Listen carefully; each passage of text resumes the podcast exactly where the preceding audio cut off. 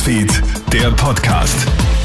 Schönen Samstagabend wünsche ich dir, Melly Tüchler hier. Und bevor du wahrscheinlich heute schon am Party machen bist, noch die wichtigsten Meldungen aus der Welt für dich. Der russische Präsident Wladimir Putin übt scharfe Kritik an westlichen Sanktionen gegen sein Land.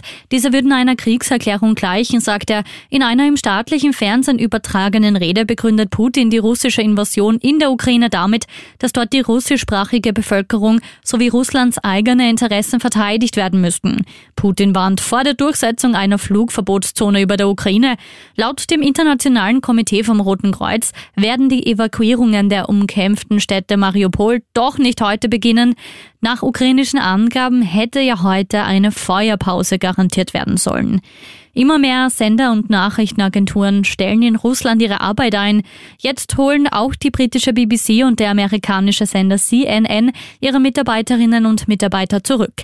Gestern hat Russland ja die freie Meinungsäußerung weiter beschnitten. Journalisten drohen bis zu 15 Jahre Haft, wenn sie angebliche Fake News über die russischen Streitkräfte verbreiten.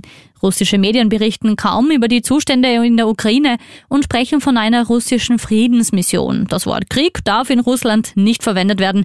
Auch der ARD und ZDF werden nicht mehr aus den Studios in Moskau berichten. Und in zahlreichen Städten weltweit wird heute erneut gegen den Krieg demonstriert, so zum Beispiel auch in Rom. Die Menschen tragen dort eine riesige bunte Friedensfahne durch das Zentrum der italienischen Hauptstadt. Zur Kundgebung sind nach Angaben der Polizei geschätzt 25.000 Menschen gekommen. Zeitweise seien sogar bis zu 40.000 unterwegs gewesen. Make Love, not War. An dieser Stelle schönen Abend wünsche ich dir.